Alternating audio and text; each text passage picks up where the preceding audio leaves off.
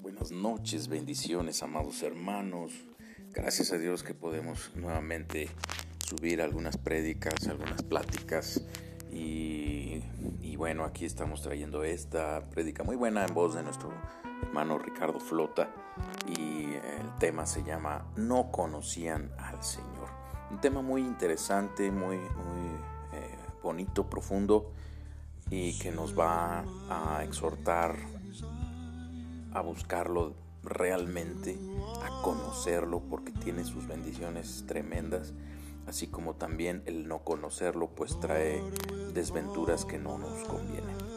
Que sea de mucha bendición, amados hermanos, están todos bienvenidos y que el Señor les siga prosperando y bendiciendo grandemente a ustedes y a sus familias.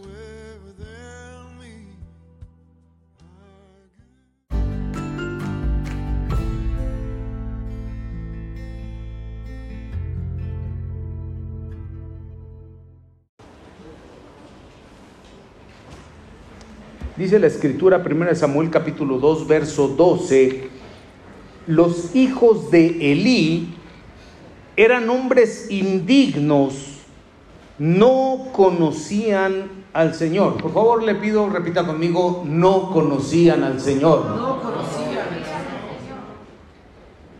No conocían al Señor ni la costumbre de los sacerdotes con el pueblo cuando algún hombre ofrecía sacrificio, venía el criado del sacerdote con un tenedor de tres dientes en su mano y mientras se, mientras se cocía la carne, lo introducía en la cazuela de la olla del caldero y todo lo que el tenedor sacaba lo tomaba el sacerdote para sí. Así hacían en Silo con todos los israelitas que allí iban.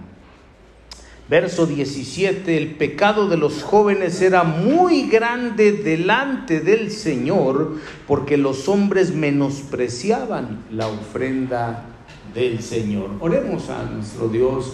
Padre, te bendecimos en el nombre de Jesús, te damos muchas gracias por tu amor, por tu misericordia, por tu gracia, Señor, que nos das la vida y la oportunidad de estar aquí en tu casa en este santo lugar, Padre, en donde nos regocijamos en tu presencia, levantamos un altar, donde entendemos por tu palabra que tú eres el que escuchas las oraciones que aquí se hacen, inclinas tu oído, dice la Escritura, y pones tus ojos sobre este lugar para ver todas las cosas. Hoy te bendecimos, Señor, y te rogamos en el nombre de Jesús que tu misericordia nos des de tu palabra, que los cielos sean abiertos que tu palabra venga con una unción fresca, poderosa, para que seamos enseñados, desafiados, bendecidos con tu buena palabra, para que tu nombre se glorifique y tu pueblo crezca, aumente en fe y en ánimo. Por Cristo Jesús. Amén y amén. Aleluya. Dele gloria a Dios en esta buena tarde. Dele gloria a Dios. Vamos fuerte, dele gloria a Dios. Alabado sea su nombre. Muy bien, vamos a, compartir este tema que creo yo que eh, puede llevar por título No conocían al Señor. No lo conocían. No vamos a hablar sobre la ofrenda, no tenga pena, no es eso, sino sobre, porque es que mire, este pasaje habla que los hijos de Elí, que eran sacerdotes, no eran cualquier persona, era gente que estaba en el altar, era gente que la misericordia del Señor había sido escogida, como usted y como yo, ¿cuántos dicen amén? amén. Había sido escogida por el Señor para poder presentar ofrenda a Dios el sacerdote es aquel que podía acercarse a Dios, no podía cualquiera. Era el, escogido el que puede acercarse a Dios. Tener un servicio en la casa del Señor es una honra, es un privilegio, es parte de la misericordia que Él nos ha dado. Pero a veces eh, resulta que hay gente, como dicen por ahí algunos predicadores, muy lejos de aquí, fuera de esta ciudad, que habiendo sido llamados para ser sacerdotes, para servirle a Dios y acercarse a Él, para tener la comunicación, el sacerdote es el que pone el altar y tiene la comunión con Dios, es el que puede interceder en favor del pueblo, es al que Dios le da su palabra, el sacerdote es el que tiene todos esos privilegios, pero hay gente que a pesar de tener ese llamado, ese escogimiento, no conoce al Señor. Como esto, hay muchas cosas que la Biblia describe que se pueden hacer, que eso es un indicativo directo de que no se conoce al Señor. En el caso concreto de los hijos del sacerdote Elí, hombres indignos, dice la palabra de los que acabamos de leer, ellos hacían varias cosas, entre otras, menospreciaban la ofrenda del Señor, menospreciaban el altar al Señor, hacer un menosprecio a eso. Dice, el pecado de estos jóvenes, fíjese que eran jóvenes, no eran, no eran considerados hombres, sino jóvenes que eran indignos. ¿Indignos de qué? Indignos de estar en el altar del Señor, indignos de que se presente. Cuando dice que se menospreciaba la ofrenda, no habla solamente del momento en que ellos traían el animalito para que lo sacrificaran, o lo que es en el caso nuestro, el poder sacar el, billete, la moneda y decir, te lo ofrendo Señor, en este momento traigo parte del producto de mi trabajo. No solo es el menosprecio, menosprecio en eso. El menosprecio en el altar es eso. Habla del menosprecio en la ofrenda, por ejemplo, del servicio al Señor. Está íntimamente vinculado con esto, con la ofrenda, con la adoración.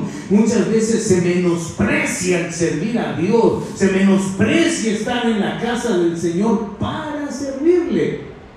Hay gente que sí viene, pero quiere que le sirvan, quiere ser servido. ¿Y por qué menospreciar el servicio a Dios?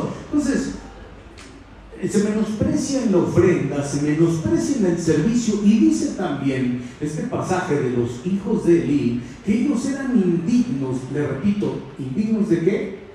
¿Indignos de qué dije?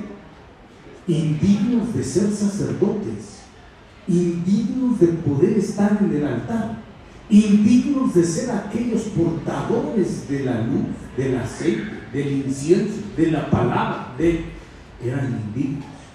Porque además, dice la escritura de que ellos menospreciaban la ofrenda, se relacionaban con las mujeres que estaban a la puerta de la tienda de reunión. Oye, se lo digo con, con muchísimo temor de Dios, con respeto y temor de Dios desde luego es para los jóvenes, pero no solo para los jóvenes, es para todos. Venir a la casa del Señor no es venir a buscar la novia, el novio, a quién me ligo, a quién me tengo, con quién agarro, qué cosa le hago, qué le puedo hacer, qué le puedo dejar de hacer, a ver por, por cuántas paso, por cuántas estoy, por cuánto. No, este es bien delicado, mire, mi hermano. A, uno como predicador, Dios nos dice, hasta nos pueden apedrear el pueblo por decir, como dice Pablo, me hago su enemigo por decir la verdad. Pero la verdad es esa, no se viene a eso. Si Dios en su plan, en su gracia, en su misericordia y en su bondad sí. Muchas veces, pues con quién quiere que lo case, Decimos que quiera que lo case con una del mundo. Claro, Dios puede mostrar y decir, ah, este es el escogido para mi sierva, o ella es la escogida para el siervo. Claro, Dios tiene también planes así, por eso trae gente, por eso trae muchachos, por eso trae señoritas, trae muchachos, para que también se conozcan, pero eso es una cosa siguiendo la voluntad, los pasos de Dios, el orden del Señor, amén. Pero de eso, a querer tener la intención de estar en el templo, oiga, en el templo, ay no, pero es que no lo hice en el mero templo, lo hice allá por la puerta en el templo dice que estos con, los de la, con las mujeres de la puerta del templo. estar ya atrás, en los pasillos, en los salones. No venimos a eso, amados, se los digo con mucho temor del Señor, porque eso indica no conocer al Señor. Si ya usted está viendo, ay Señor, estoy llorando por este jovenzuelo, ya, ya lo viste, que desde cuándo, y, es, ya, ya oré, ya ayuné, ya me consagré, ya todo, y como que sí, Señor, porque sí, toda la cosa. Bueno, o por esta jovenzuela, pues. Entonces, ¿qué va a hacer? Que le va a, va a llegar el momento que le va a hablar a la jovenzuela, invitarlo, alguna cosa con todo respeto, para después hablarle a sus padres. Pero vamos, te invito para que allá afuera platiqué, para que allá afuera tomemos un café. Pero aquí no, no para andar haciendo cosas. Pues. Bueno, pero fíjense, no conocían al Señor. Y quiero enfocarme en el día de hoy en un personaje en particular que no conocía a Dios y que trajo consecuencias a, la vida. Aquí hablamos de dos sacerdotes, cuya consecuencia también fue no solo ser desechado ellos, sino su padre Elí fue desechado por permitir Elí, por tolerar lo que hacían sus hijos.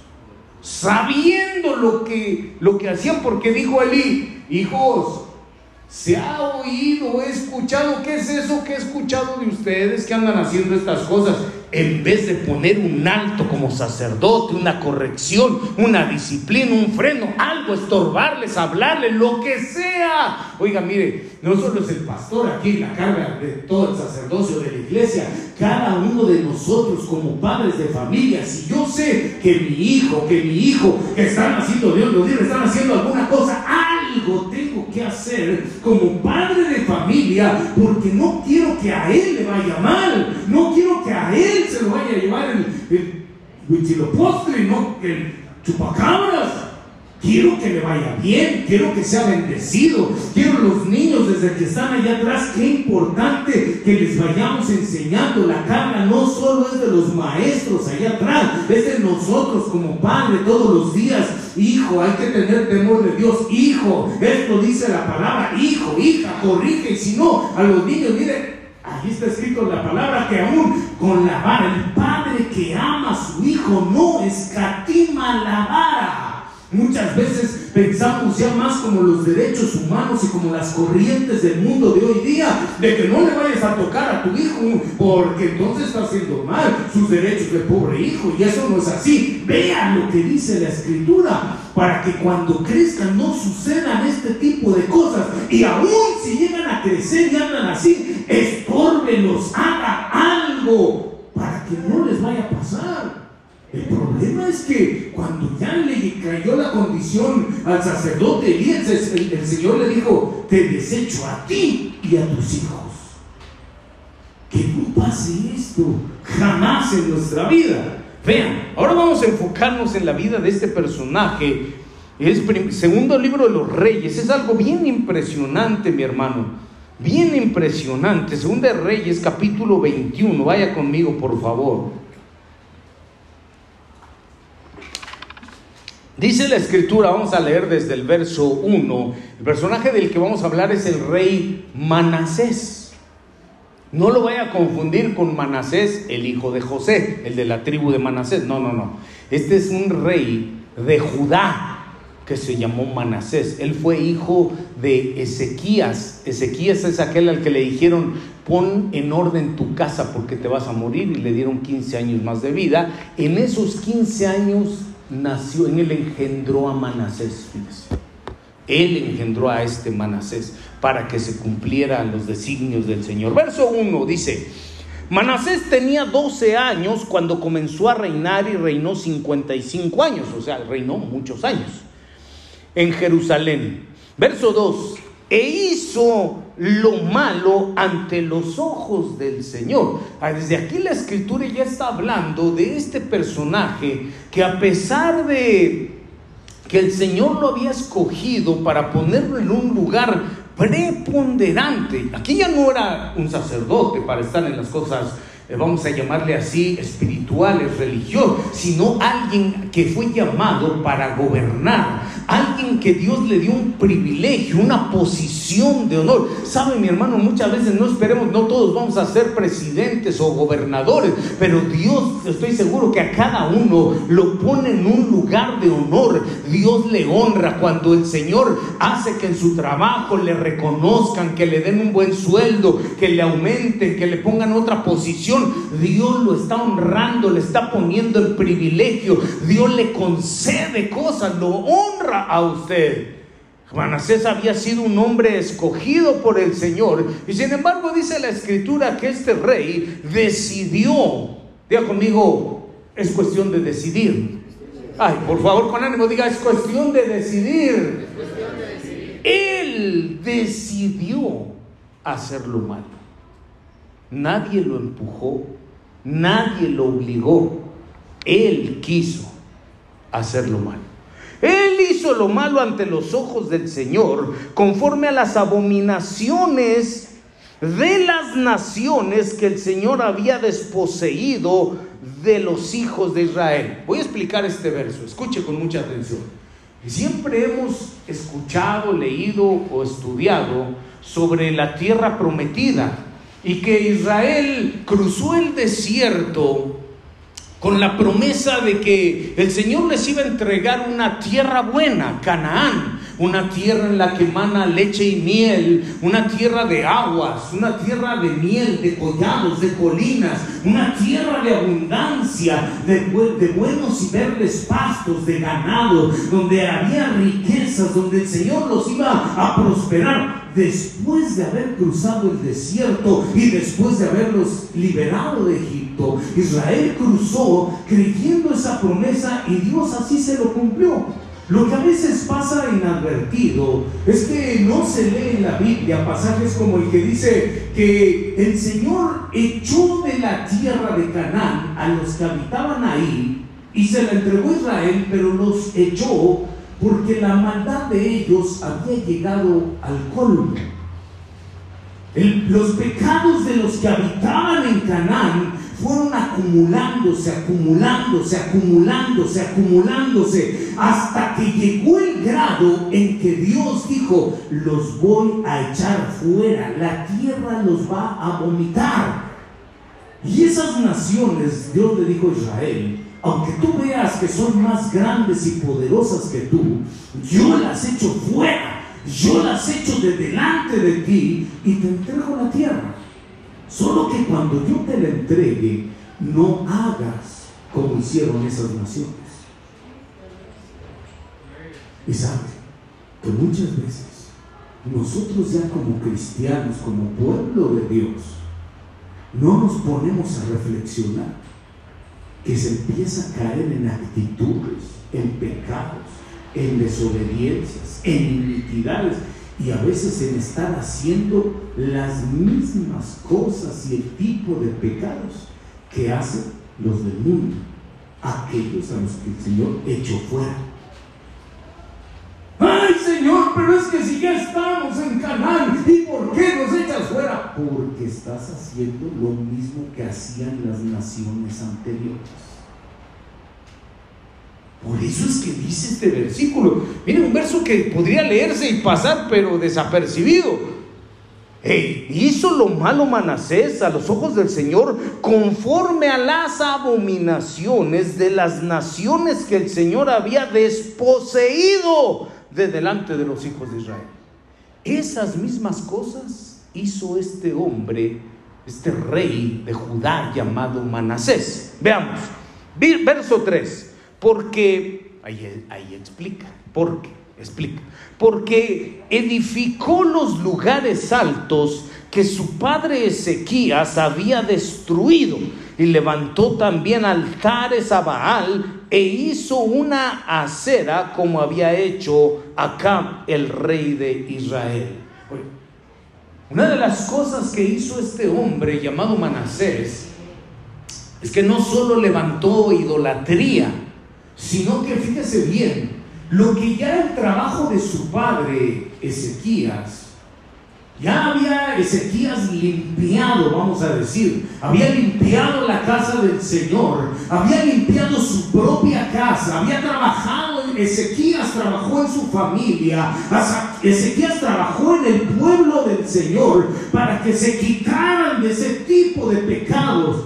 Y cuando reinó Manasés, vino, vamos a decir así, a destruir el trabajo de su padre. Escúcheme bien. Los que son hijos de familia todavía muchas veces no comprenden y no entienden cuando el padre y la madre que son de Dios como Ezequiel, son pueblo del Señor, gente escogida por Él, están doblando rodillas. Padre, ten misericordia por mi hijo. Padre, en el nombre de Jesús, auxilia a mi hija, ten compasión. No permitas que caiga en pecado. Líbralo de las trampas. Está aquel Padre orando, ayunando. Padre, perdona, Señor. Ayúdalo, guíalo en tu camino ahora que va al evento de jóvenes, ahora que va a ir al culto, háblale una palabra, aunque sea su trabajo, líbralo de las malas compañías. Ahí está papá, está mamá, está el abuelo, está la abuela, que están intercediendo, que están doblando sus rodillas, haciendo un trabajo, quitando el pecado, quitando la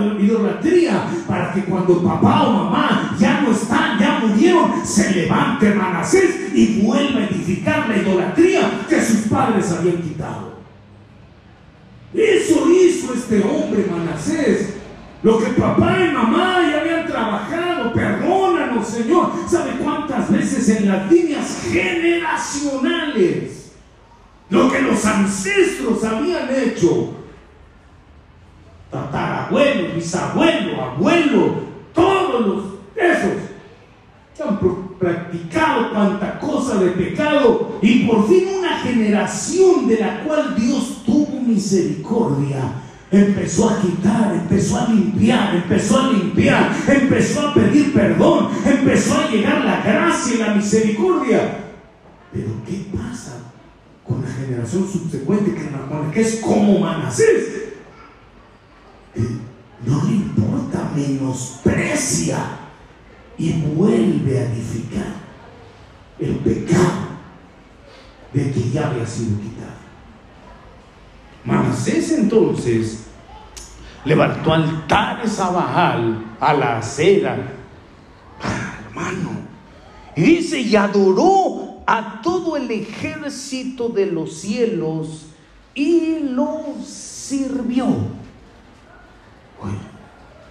este Manasés no andaba con cuentos, se metió a hacer lo malo, pero se metió bien metido a hacer lo malo en el área espiritual, no adoró a Dios, pero adoró, mire, al ejército de los cielos. No está a pensar que estaba adorando no solo al arcángel Miguel, porque el arcángel Miguel es parte del ejército de los cielos, es el que desenvaina la espada y el que pelea por Israel.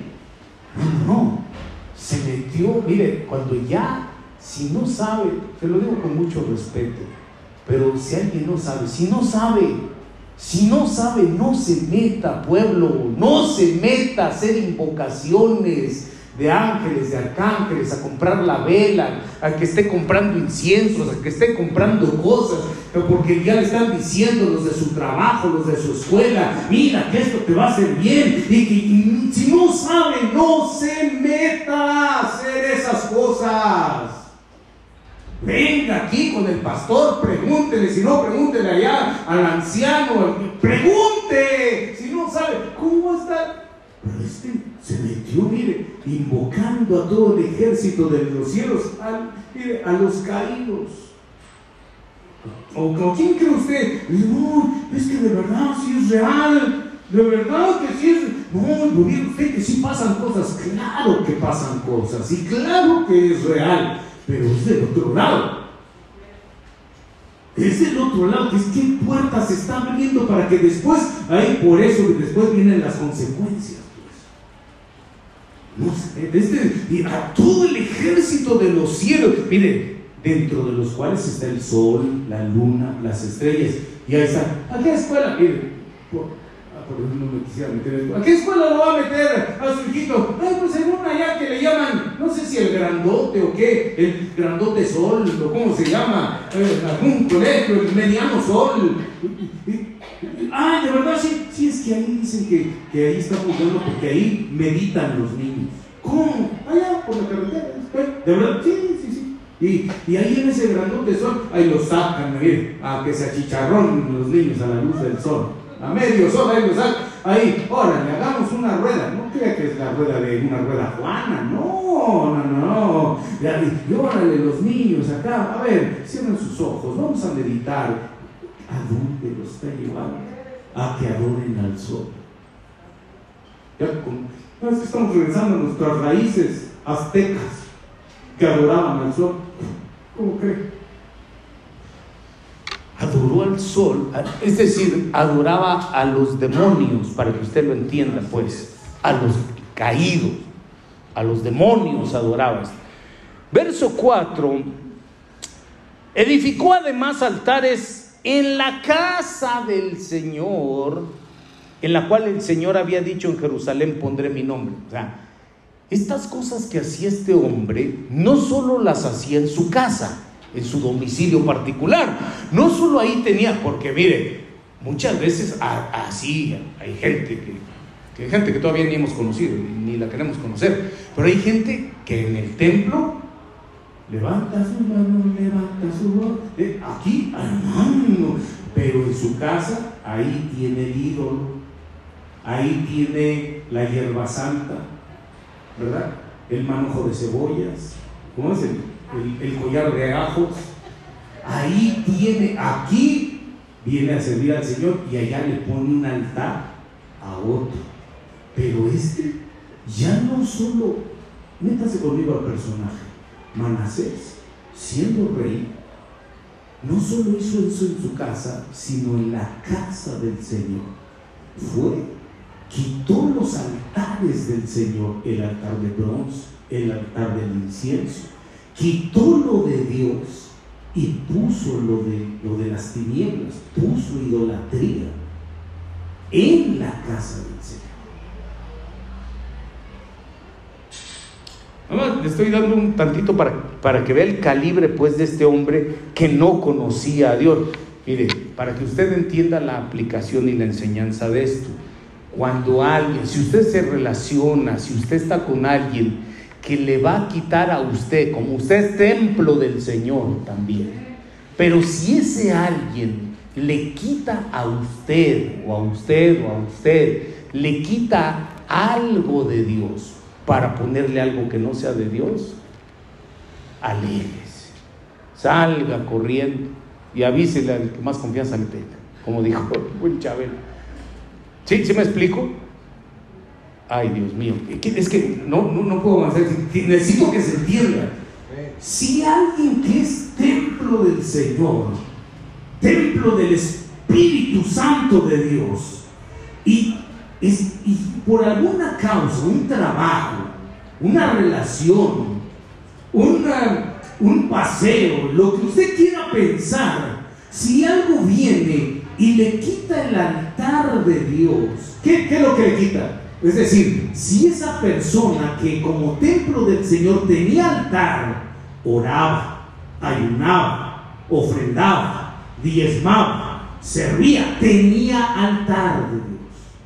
Si alguien o algo hace que te arranquen el altar de Dios, es decir, por ese trabajo, por esas vacaciones, por esa relación, por ese compañero, por esa amistad, por eso va a hacer que la persona ya no ore, ya no ayune, ya no busque, ya no quiera servir, que le están quitando el altar del Señor. Entonces aléjese, quítese. Esa persona que hace eso es como Manasés. Eso es lo que significa esto, que quitan el altar del Señor para poner otra cosa en, su lugar. Dice la escritura entonces, verso 6, Manasés hizo pasar por el fuego a su hijo, practicó hechicería, no solo es que iba con el brujo, no solo que iba con la divina, que no, no, no, él la practicaba. Él era el que hacía el ritual. Él, o sea, ya como, como un tipo sacerdocio, él ya se metía a hacer la práctica a quemar, él quemaba el incienso, hacía la declaración espiritual, rociaba la sangre, mataba la gallina, él hacía, practicó la hechicería, usó la adivinación, trató con medium y con espiritistas, hizo mucho mal ante los ojos del Señor, provocándole a ira. ¿Usted cree que conocía al Señor?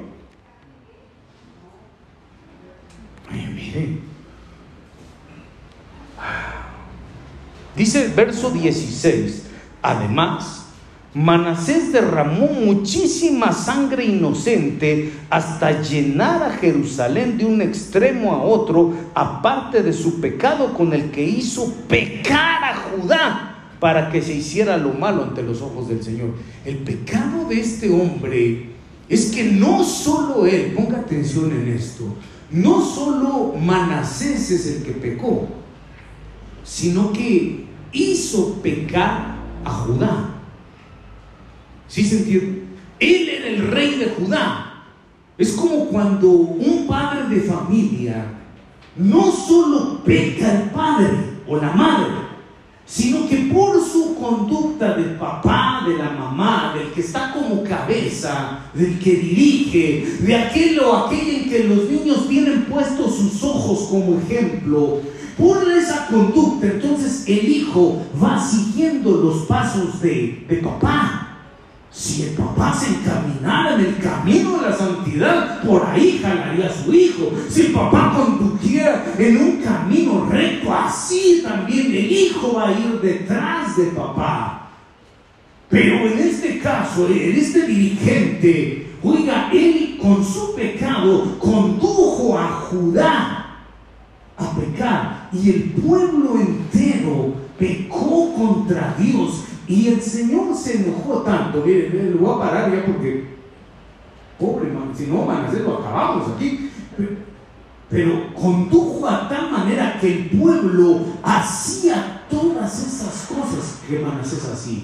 Ya no era un pueblo que antes buscaba a Dios, que antes oraba al Señor, que antes verdaderamente le creía. Le creía no solo de creerle intelectualmente, mostraba con sus hechos, con su actitud, con las cosas que hacía, mostraba que creía, que tenía temor en el Dios de Israel. Porque muchas veces podemos decir, yo sí creo, pero con nuestras actitudes demostramos lo contrario. Aquel pueblo había sido desviado, ahora no servía a Dios, ahora servía a los bajales. Ahora ya no ofrendaba a Dios, ahora le ofrendaba a los demonios. Prefería ir a dejar su ofrenda en donde se hacen cosas perversas. Ahora ya no era un pueblo que buscaba la relación con el Señor, prefería relacionarse con lo malo. Era un pueblo desviado, corrompido, de tal manera que el Señor llegó a un límite. Porque sabe mi hermano, Muchas veces nosotros pensamos como pueblo del Señor y pensamos equivocadamente. Creemos que no hay límites. Sí hay límites. Y el Señor pone esos límites y dice, te doy oportunidad hasta aquí. Pero si pasas esto, no más. Ahora que Tuve la gran bendición y oportunidad de poder estar en la Ciudad de México que me invitaron a, predicar. Dentro de esa prédica yo compartía algo, una esencia ahí bien importante. Cuando Coré levantó aquella rebelión contra Moisés, contra Aarón, que era una rebelión contra Dios. Y Moisés ya no intercedió por él, porque Moisés sabía que no le iba a ser perdonado su pecado. Pero, ¿por qué? Si usted analiza la Biblia, usted se da cuenta que cuando Israel pecaba, pecó con el becerro de oro. Moisés se enojó y todo, pero intercedió con el Señor y el Señor perdonó al pueblo. Reportaron rebeldes que no, que este maná, que no sirve, cosas despreciables, que si llegó Moisés, intercedió y perdonó al pueblo. Dijo el Señor, voy a levantar a otros, ya cuando lo de los espías, y voy a levantar otro pueblo de ti, a todos los extermino. Intercedió y perdonó al pueblo. Tres veces perdonó. Pero Moisés sabía que hay límites. Esto es un secreto. Y como era la cuarta vez, y el Señor le dijo, cierto, no lo voy a perdonar, se lo va a tragar la tierra. Y ahí explicaba yo en esa prédica. Les puse, le cité ahí a un profeta que habla de las tres veces.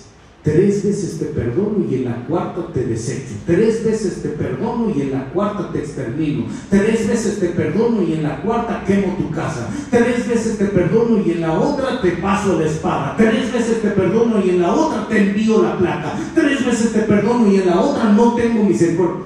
Dice el Señor. Dice el Señor Jesús. Una parábola y le dijo, pues es que se sembró una higuera en una viña y cuando estaba sembrada esa higuera, entonces pasaron tres años y no dio fruto. Y entonces el dueño de aquella obra dijo, dijo, no da fruto durante estos tres años, no ha dado ni un solo fruto, la voy a cortar. Pero entonces vino la intercesión y le dijeron al dueño de la obra, dale oportunidad un año más a esta higuera a ver si en este cuarto año, a ver si da el fruto. Y si no da, en el cuarto sí ya sé que la tienes que cortar.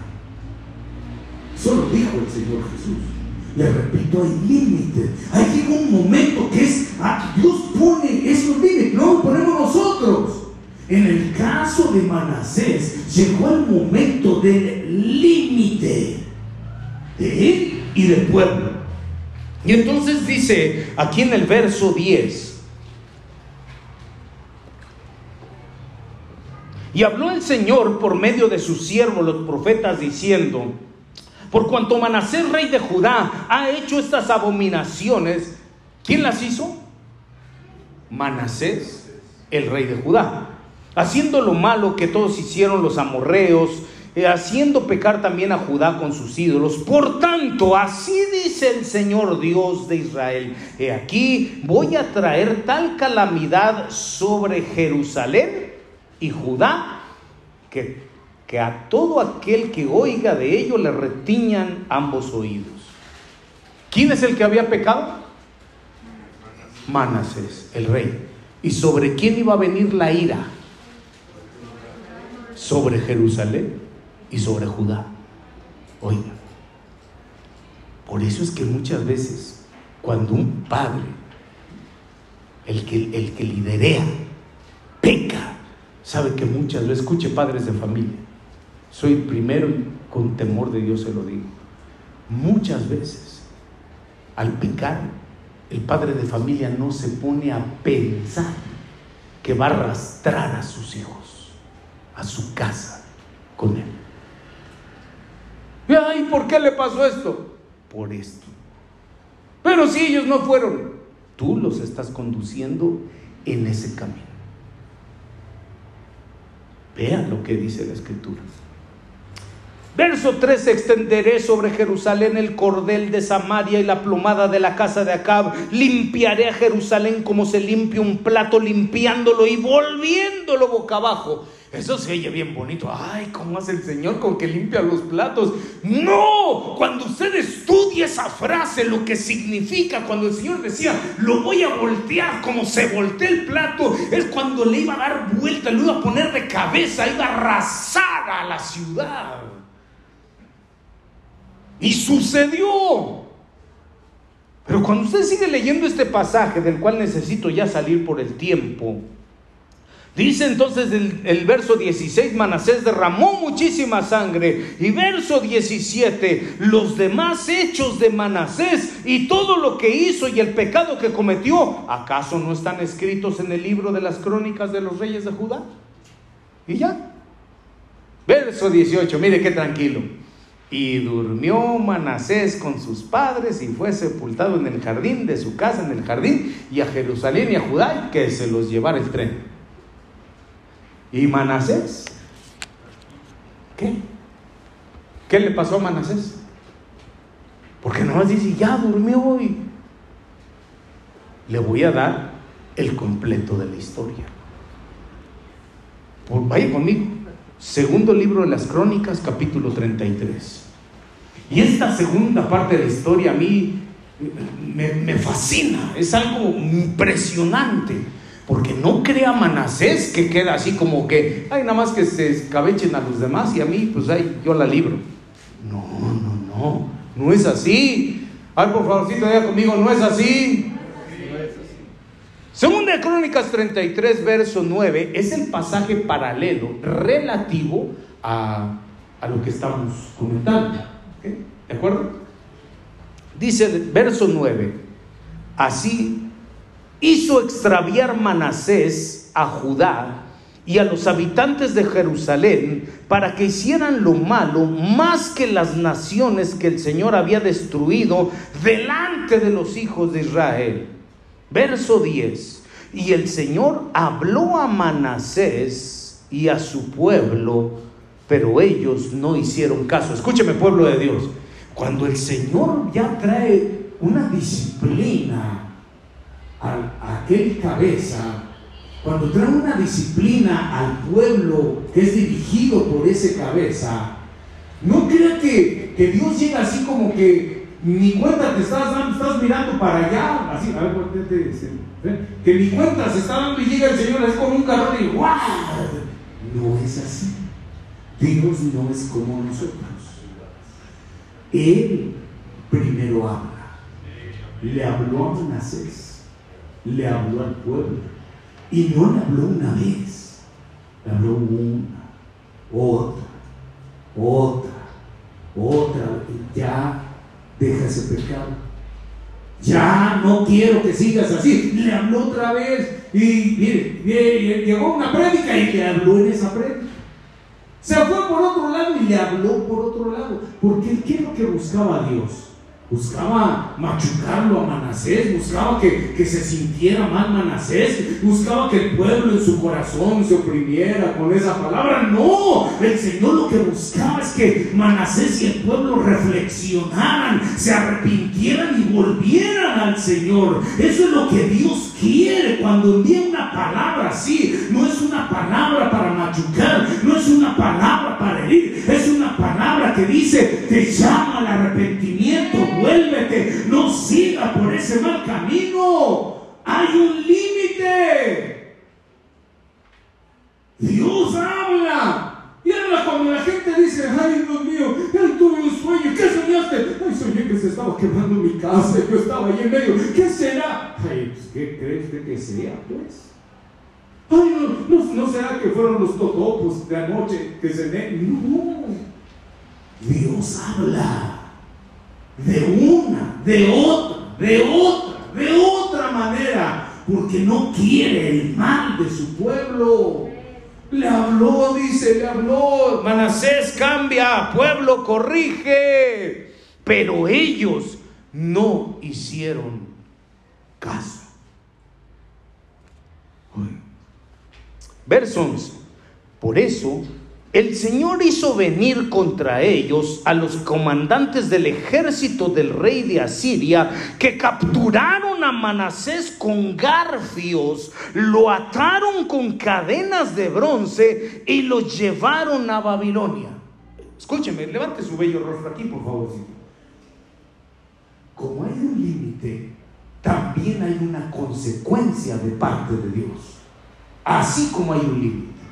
Cuando ya el Señor habló tantas veces, usted a veces la gente piensa que va a hablar por toda la eternidad. Hay un límite.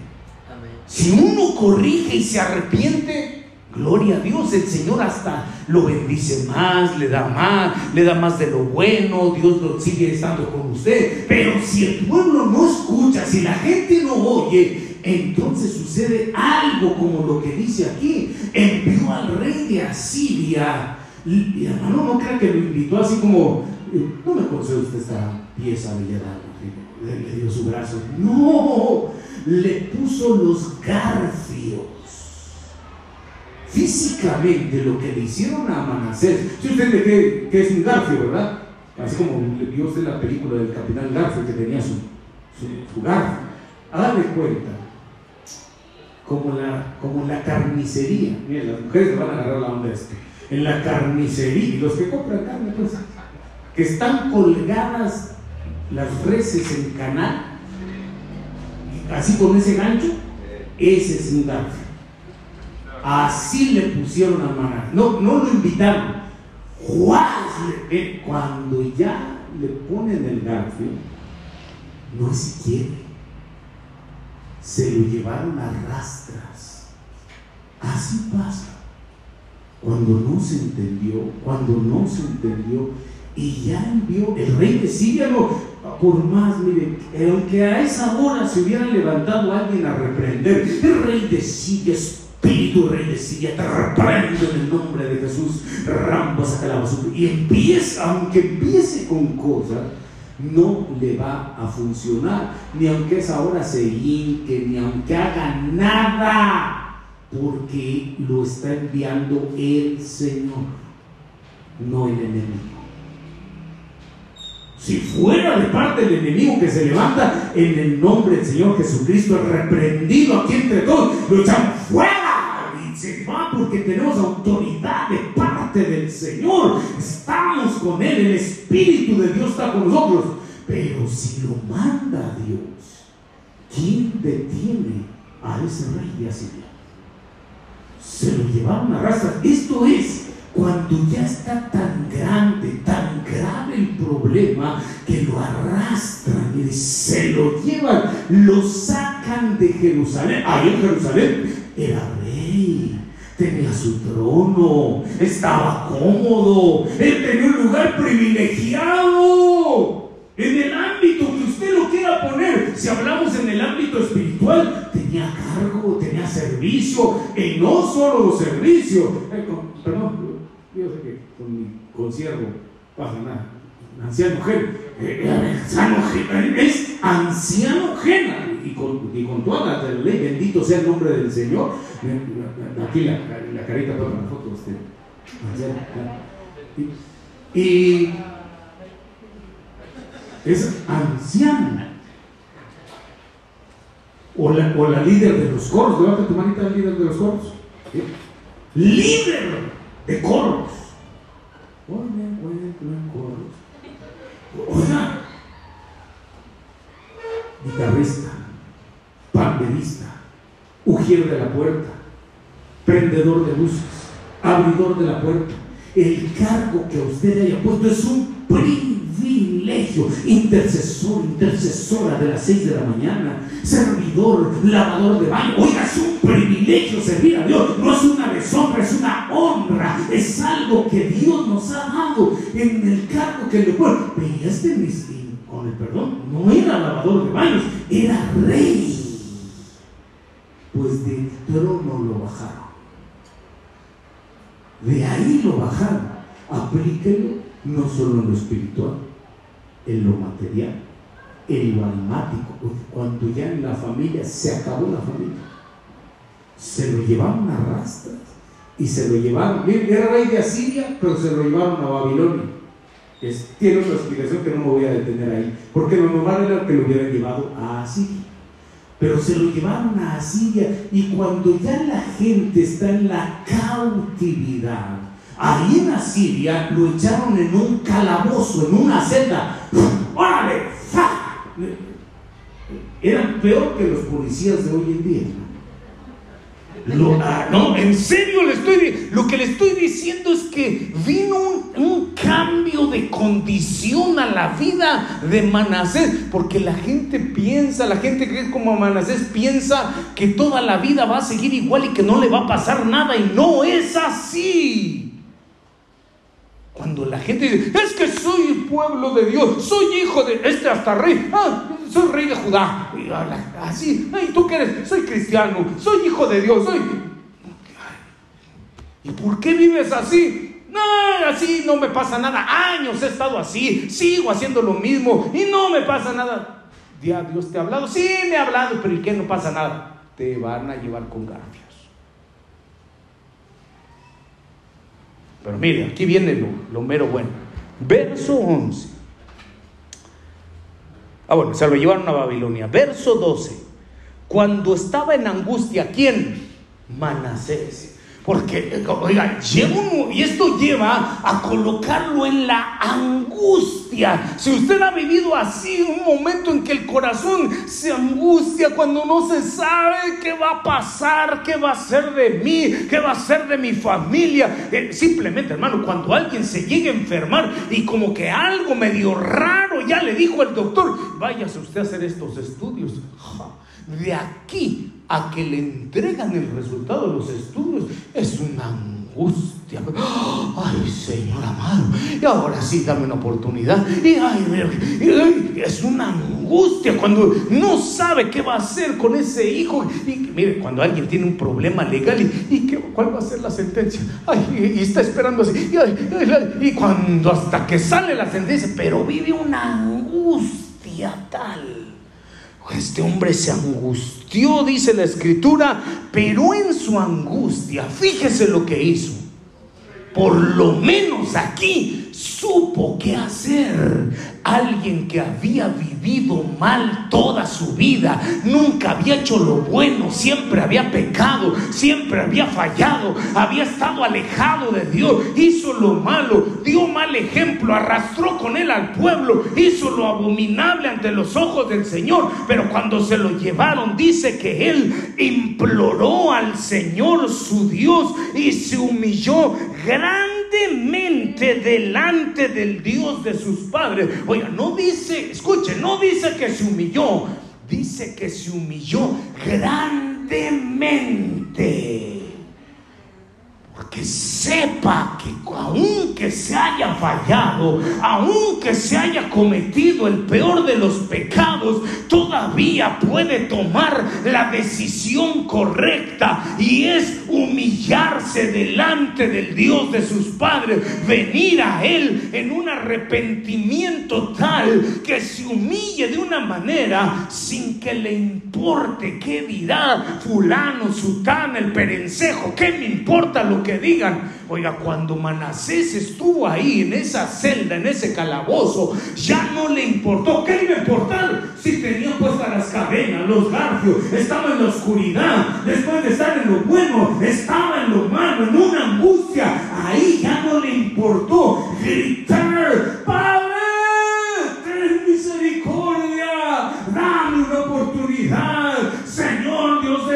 Y de la tierra, tú has sido Dios de mis padres, yo he hecho lo malo, confieso, ten compasión, he escuchado de ti que tú eres Dios grande, misericordia, clemente y compasivo, lento para la ira, grande misericordia, que perdona la iniquidad de sus hijos cuando vienen en arrepentimiento delante de ti. Él no le importó, mi hermano, si lo escuchaba el soldado, el carcelero. Él lo que le importaba es que el cielo le escuchara.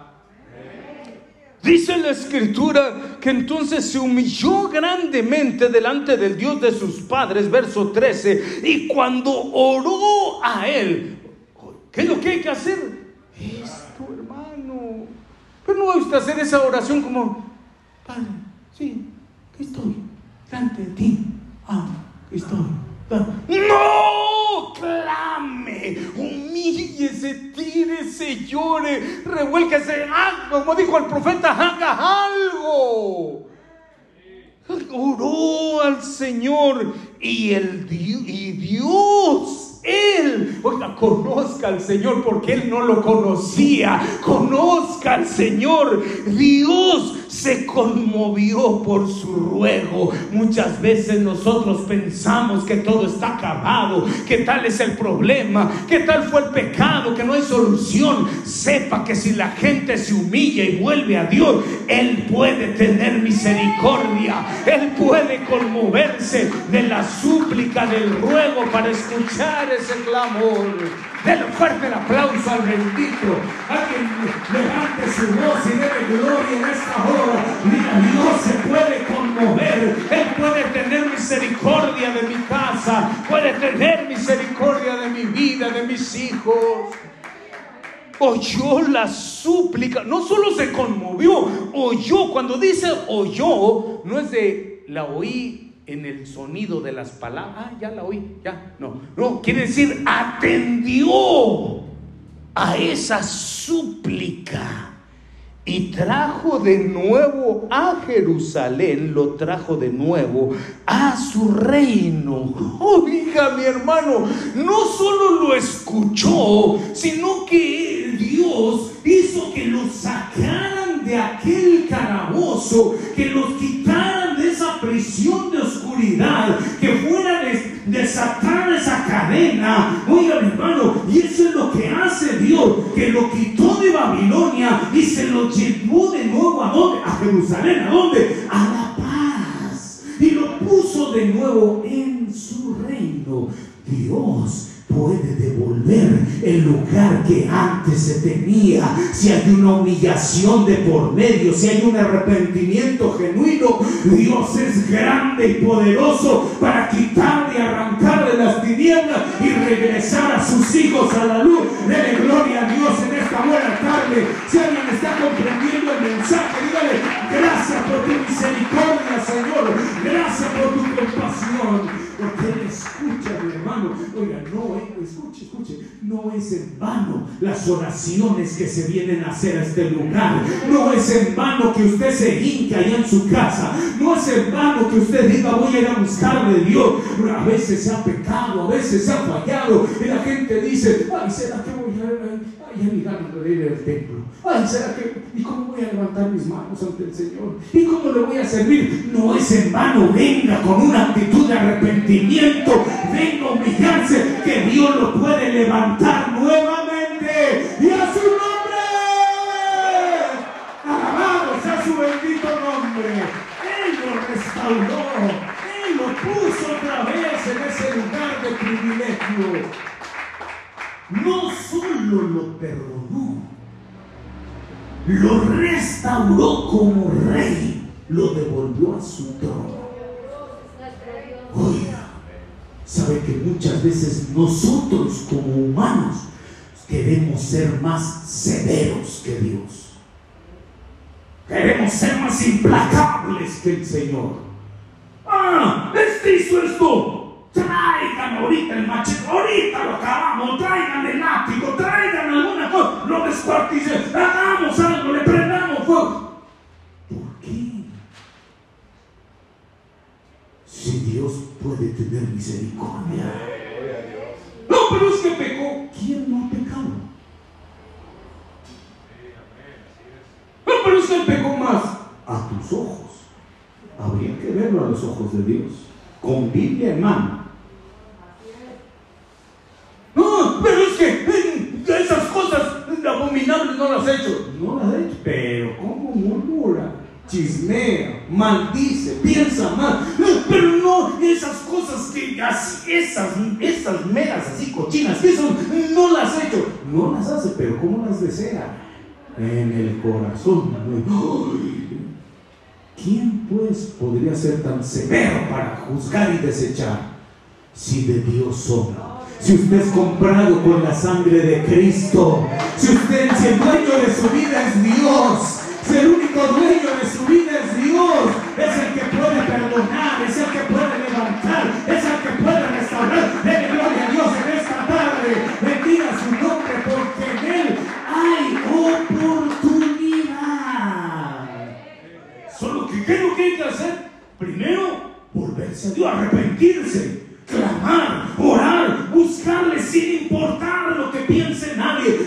lo que, le importe lo que piensa Dios. Ah, este tantito por lo que está cerca, diga, a mí me importa lo que piensa Dios. Oh, dígale, a mí me importa lo que piensa Dios. ¿Y qué más tiene usted que hacer? Porque ya, ah, porque ya que lo devolvieron a Jerusalén, ya está en el trono. La cosa es no volver a seguir igual. ¿Cómo? A ver, reviéntate ese cantito de ahora ya no soy igual. Ahora ya no soy igual. Ahora ya no soy igual. Desde que el Señor puso su vida en mí, ahora ya no soy igual. Dale un aplauso al bendito que vive para siempre. Ya no debemos seguir igual. Porque ya lo perdonó, ya lo restauró, ya está usted otra vez en la cumbre y que ahora con más ganas, ahora me las van a pagar. No, Vea la actitud de alguien que le fue perdonado, de alguien que verdaderamente se arrepiente. Verso 14.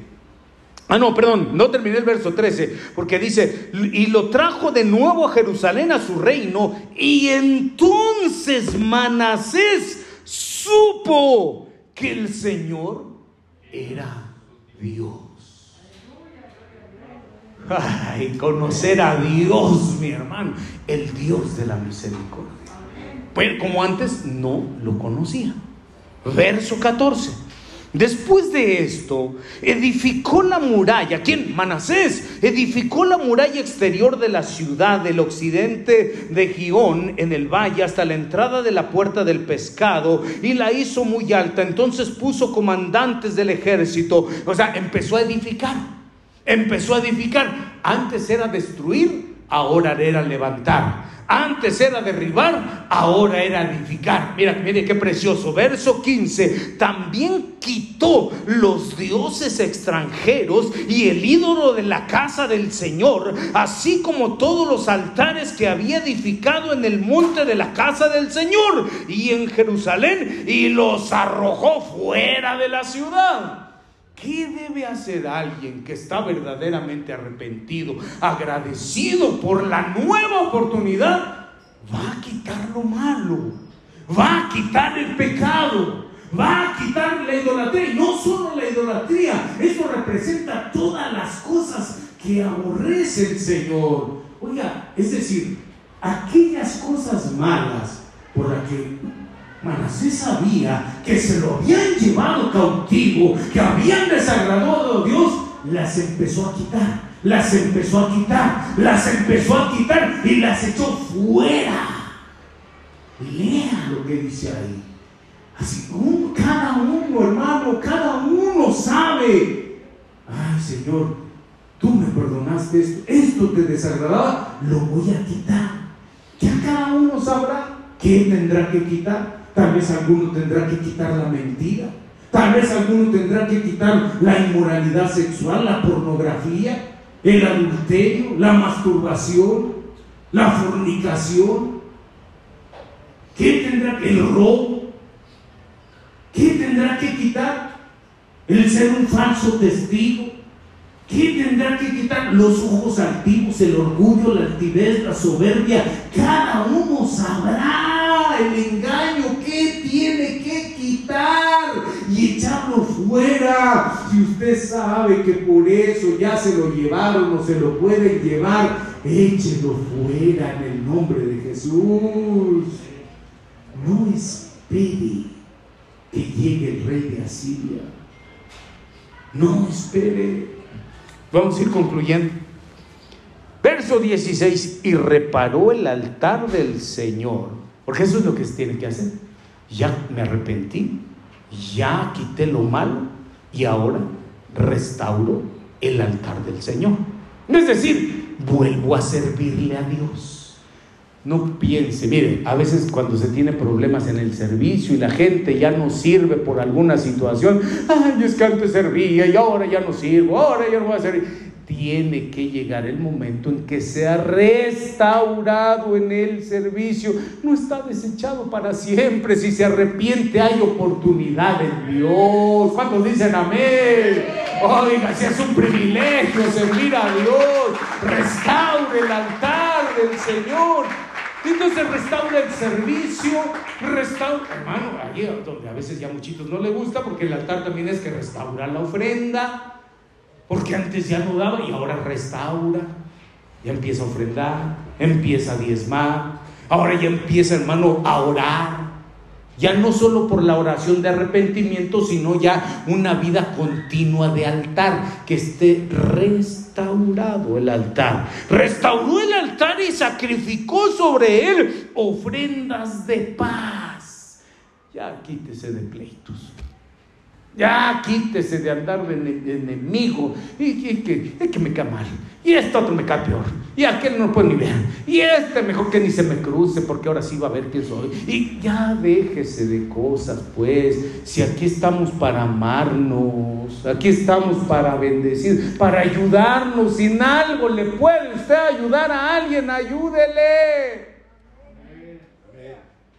Pues sí, así es la verdad. No todos. Pero si algo puede ayudar, ayúdele. Ya si no puede ayudar, pues por lo menos no estorbe, pues, no, no haga daño. Pero estamos para eso, déjese, ya tenga paz. Un buen consejo de parte del Señor. Busque la paz. La paz y la santidad, pero busque la paz con Dios. Busque estar en paz usted con usted mismo. Y busque la paz con los demás.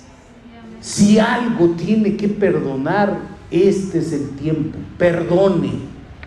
Perdone en el nombre del Señor. Y si algo tiene que pedir perdón, póngase a cuentas y busque la paz. ¿Cuántos dicen amén?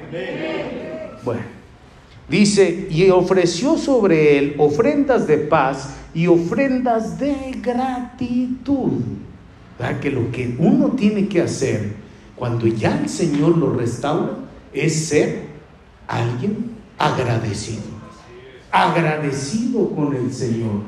No solo con los labios, por supuesto, venir, orar y Padre, te agradezco, levantarle cantos, amén. Pero el agradecimiento se demuestra con actitudes, con las cosas que hacemos. Como decir, ay, muchas gracias, que me apoyaste con esto y algo haré por él. ¿Verdad que sí?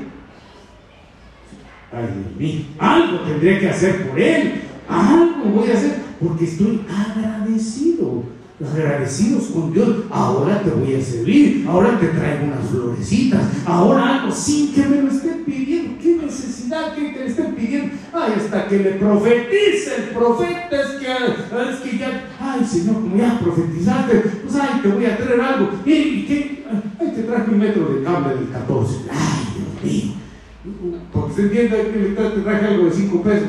Cada una de sus posibilidades. No estoy hablando de eso, sino del corazón de agradecimiento.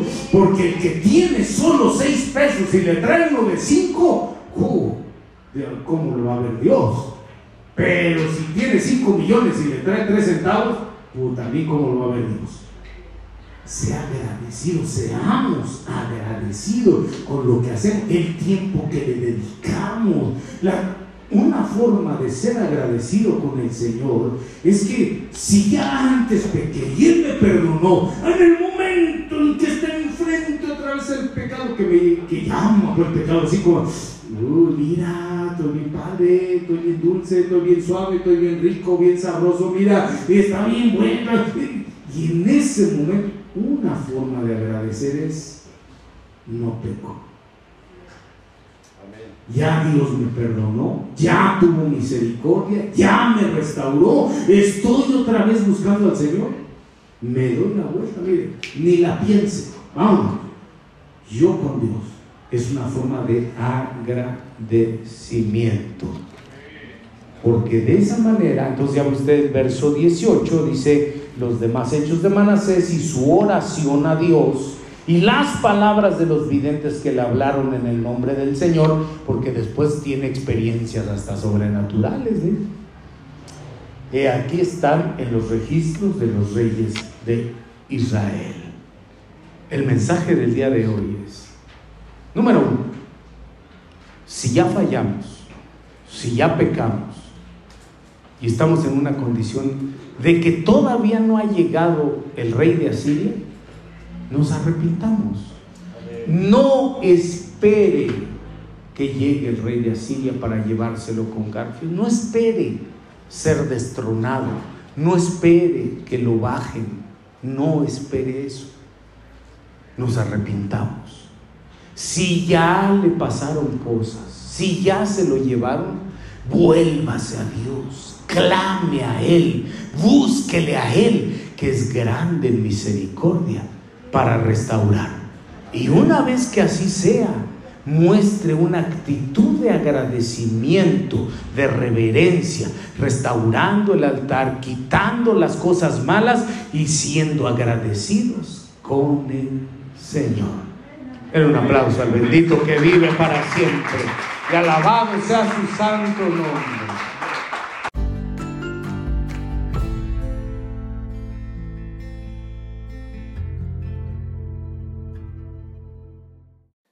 Y esto fue los que no conocían al Señor. Eh, gracias a Dios por tu vida. Creo firmemente que si tú llegaste y estás escuchando esta despedida es porque le estás buscando intensamente que sea Dios manifiesto en tu vida, que sea tu guía, tu lámpara, que sea aquel que te lleve a prosperidad, porque los planes del Señor siempre son de bien y nunca de mal, y que en medio de esta generación tú seas luz para ti, para tu familia, para tus vecinos, para todos aquellos que te rodeen, que sea el Santo Espíritu de Dios guiándote siempre, porque nosotros ya no estamos bajo la influencia del príncipe de la potestad del aire nunca más, sino que estamos bajo la influencia del Señor, de su Santo Espíritu y de todo lo que le concierne a Él. Así que Dios te bendiga grandemente, hermano, hermana, y que nos estemos escuchando pronto aquí en Pláticas Cristianas. Te bendigo y te mando un fuerte abrazo. Y esto fue los que no conocían al Señor. Eh, gracias a Dios por tu vida. Creo firmemente que si tú llegaste y estás escuchando esta despedida es porque le estás buscando intensamente que sea Dios manifiesto en tu vida, que sea tu guía, tu lámpara, que sea aquel que te lleve a prosperidad, porque los planes del Señor siempre son de bien y nunca de mal, y que en medio de esta generación tú seas luz para ti, para tu familia, para tus vecinos, para todos aquellos que te rodeen, que sea el Santo Espíritu de Dios guiándote siempre, porque nosotros ya no estamos bajo la influencia del príncipe de la potestad del aire nunca más, sino que estamos bajo la influencia del Señor, de su Santo Espíritu y de todo lo que le concierne a Él. Así que Dios te bendiga grandemente, hermano, hermana y que nos estemos escuchando pronto aquí en Pláticas Cristianas. Te bendigo y te mando un fuerte abrazo.